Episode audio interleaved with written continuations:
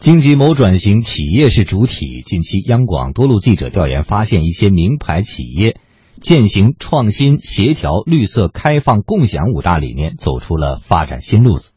经济之声推出系列报道《新理念品牌调研行》，今天推出第五篇：贝特瑞，创新必须快半步。采制：央广记者何伟奇、吕红桥。黑色的石墨负极材料的生产车间，白色的研究院实验室，位于深圳市光明新区的贝特瑞新能源材料公司看起来并不显眼，但它却是全球唯一拥有负极材料完整价值产业链的企业。它生产的锂电池负极材料占到全球市场份额的百分之三十。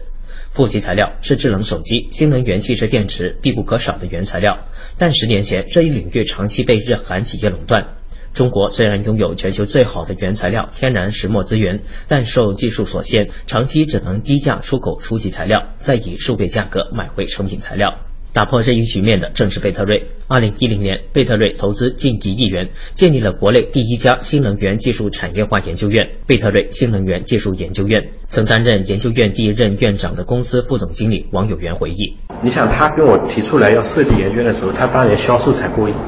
但我需要投一个一个亿的规模的研究院，中国没有材料企业敢这样做。我花了两三年的时间来规划这个研究院，没有这个研究院，国外的这些企业根本就不会给你钱。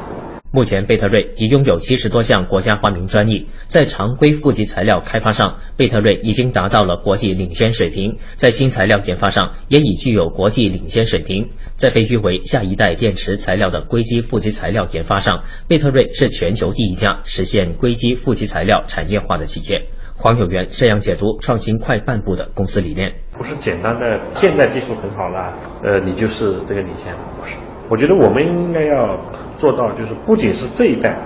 下一代、下下一代的这个技术，你都已经有把握了，你觉得我们是领先。如果你跟不上，那么未来仍然有可能被人家超越、被淘汰。